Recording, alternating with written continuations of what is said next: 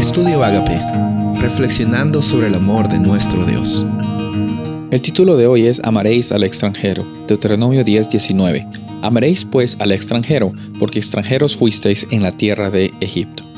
En algún momento quizás has tenido la oportunidad de viajar a algún lugar por trabajo, quizás por visitar a la familia, eh, por alguna razón, y te convertiste en un extranjero. Eh, ser un extranjero eh, involucra pues vivir, estar en un lugar donde tú no has crecido, no estás acostumbrado quizás a las normas culturales, quizás a la comida. la comida es muy importante, ¿no?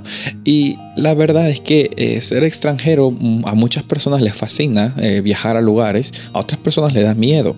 Yo no sé en qué grupo te encuentras tú. La realidad es que un extranjero originalmente eh, se siente un poco incómodo o un poco fuera de lugar comparado a las personas que viven eh, en, ese, en ese territorio eh, naturalmente. ¿no?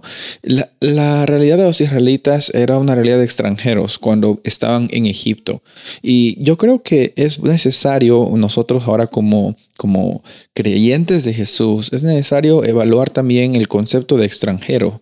Nosotros ahora estamos viviendo en un lugar donde quizás tú tienes un apartamento, una casa, un cuarto, un estudio. Yo no sé lo que, cómo es que estás viviendo, pero tienes un lugar al que a veces tú le denominas un hogar, ¿no? Y una ciudad, un vecindario, donde lo denominas, esa es mi tierra, ¿no?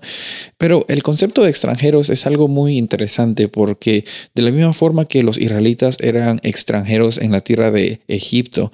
Nosotros también de alguna forma eh, simbólica o una forma también real somos extranjeros de este planeta, ¿no? no estamos aquí para quedarnos, aunque parezca que realmente queremos poner raíces, queremos comprar casas, queremos comprar carro, mejorar nuestra vida aquí, establecernos, entre comillas. La realidad es que nosotros somos extranjeros, estamos solamente de pasada en este planeta. Dios es el soberano sobre el cielo y sobre la tierra, es el Dios grande que que nos invita también a considerar a otras personas, a los extranjeros, a personas que no están quizás acomodándose a la cultura, a las normas, a la sociedad. Nos invita a, siempre estar dispuesto a alcanzar a todas las personas. No solo a las personas que, la tienen fácil o tienen una buena vida, sino personas que quizás también están pasando por situaciones un poco complicadas y se nos muestra a nosotros la oportunidad de de compartir acerca de las buenas noticias del Evangelio.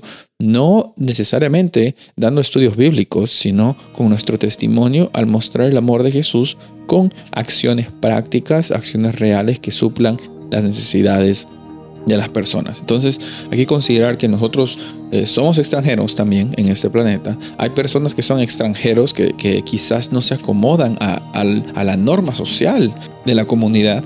Sin embargo, tenemos el privilegio de amar a esas personas, amarlas como Jesús las ama y siempre estar presentes para ellas. Soy el pastor Rubén Casabona y deseo que tengas un día bendecido.